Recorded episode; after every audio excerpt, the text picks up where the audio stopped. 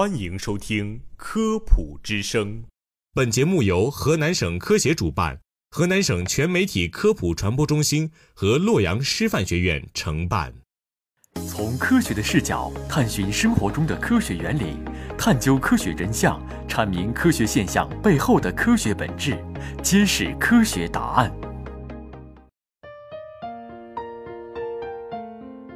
我是播音员南坤。大家好，我是静一。提到便秘呀，很多人都会觉得便秘不是大问题，过几天就会恢复了。可是却忽视了呢，便秘其实也是一种疾病。哎，这说到便秘呀，吃根香蕉不就好了吗？哎，这香蕉是否能缓解便秘呢？主要是因人而异的。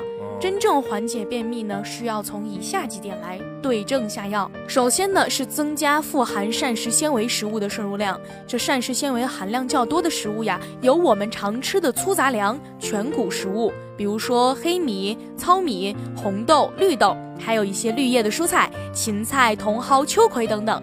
而在水果当中呢，苹果、火龙果的梨膳食纤维也非常的丰富。哎，我记得我上次有一个朋友，他也是因为便秘，他也吃了很多像以上这种富含膳食纤维的食物，但他的便秘并不见得好转呀。那么这个时候呢，我们就要提到第二点了，就是巧妙的使用益生菌。这无论是便秘还是腹泻呀，使用益生菌呢，主要是要看这个益生菌的菌株是否适合你。也就是说呢，这个益生菌能否活着通过胃酸到达肠道，得到了一个很好的增益，起到效果。尤其是在生了病之后呢，大量的服用过抗生素以后，建议啊要好好的补充一下益生素了。那么第三点呀，就是水分。哦，那跟水分又有什么关系呢？金怡。那么，当便便已经形成之后呢，在肠道中如果停留的时间太久，水分啊都会被结肠重新吸收走，这样也会引起便秘的。所以呢，适量饮水也是缓解便秘的一个好方法。哦，原来是这样啊。那么到最后呢，我们再来看一看香蕉是否满足以上的三点呢？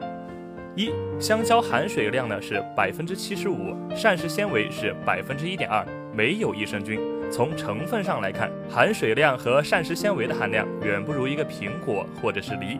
梨的水分含量有百分之九十，膳食纤维呢有百分之二；苹果的水分含量有百分之八十六，膳食纤维有百分之一点二。所以呀，以后便秘的时候，不妨试一试吃一个苹果或者是吃一个梨，看看有没有改善便秘的作用哦。